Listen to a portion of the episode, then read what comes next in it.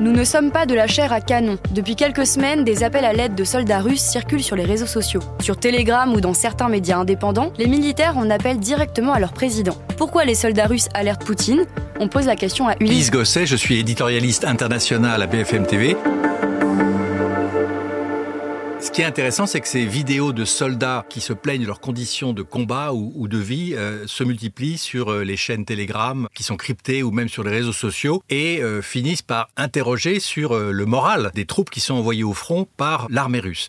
Ce sont des vidéos, on peut dire, entre guillemets, clandestines, dans la mesure où ces soldats sont en uniforme, mais ils ont le visage caché, mais en même temps, ils s'adressent directement au chef des armées, au chef de l'État, à Vladimir Poutine. Non pas de façon euh, violente ou euh, accusatoire, mais même très respectueuse. Donc c'est l'appel au tsar de toutes les Russies qui doit euh, finalement répondre à ces soldats qui ne sont pas des mutins, mais qui ont besoin d'être soutenus parce que le commandement n'est pas à la hauteur de la guerre qui se joue. Les soldats dénoncent des pénuries en tout genre, un manque de stratégie militaire. Quelles sont leurs conditions de vie sur le front? Bah, Elles sont pas bonnes. D'abord parce qu'on les a entraînés très peu de temps, on les a mal équipés. Ils disent qu'ils ont des armes des années 40, c'est incroyable, c'est sans doute faux. En tout cas, pas avec les armes les plus modernes, pas les bons uniformes. Ils n'ont pas de blindés pour faire face euh, à l'ennemi, donc ils sont euh, à découvert, si j'ose dire. Ils ont le sentiment qu'on les envoie se faire tuer et que ce sont des pertes inutiles. Ils sont respectueux de l'ordre, mais ils considèrent que l'armée russe n'a pas fait son travail de formation, d'équipement. Ils ont l'impression d'avoir été bernés, d'avoir été trompés.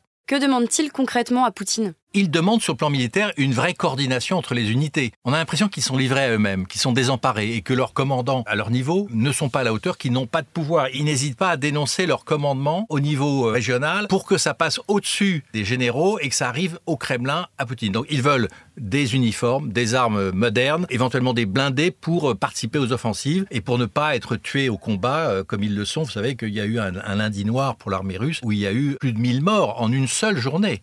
Donc c'est terrible. Comment ces soldats ont-ils été recrutés? Est-ce qu'ils ont été formés avant d'aller sur le front?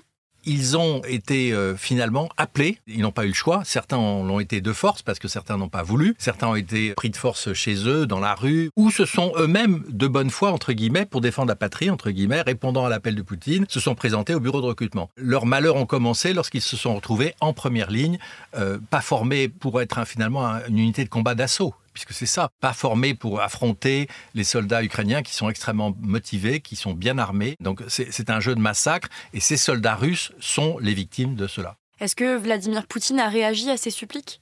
Non, pas du tout. Il faut dire que les vidéos sont transmises, je dirais, à qui veut les entendre, mais aussi et d'abord aux gouverneurs locaux de, là où ils viennent, de Mourmansk en particulier ou, de l'Oural. On ne sait pas ce que ça devient, mais ça n'a pas eu d'effet. Ce n'est pas une majorité des troupes qui sont envoyées au front qui font ce genre de, de suppliques. On parle d'une quinzaine, une vingtaine au maximum, connues en tout cas, de vidéos de ce genre. C'est très peu par rapport à, finalement à la masse des soldats russes, hein, qui sont évalués entre 150 000 et 300 000 hommes. Il y a eu des désertions. D'ailleurs, les Ukrainiens encouragent les désertions. Ils, ils envoient même des messages. Donc, on a d'un côté les Ukrainiens qui appellent à la désertion, et on comprend pourquoi. Et puis, euh, côté russe, euh, on n'est pas arrivé euh, vraiment à des mouvements massifs de désertion, mais il y a clairement des soldats qui ont cherché à, échapper à la mort. Si on prend l'exemple de la milice Wagner, on sait que les pertes sont considérables. Hein. On sait qu'il y a à peu près 40 000 hommes de Wagner qui sont allés au front et qu'il y en a eu près de 80% qui sont morts au combat.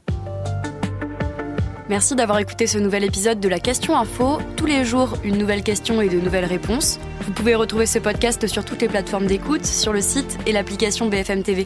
À bientôt!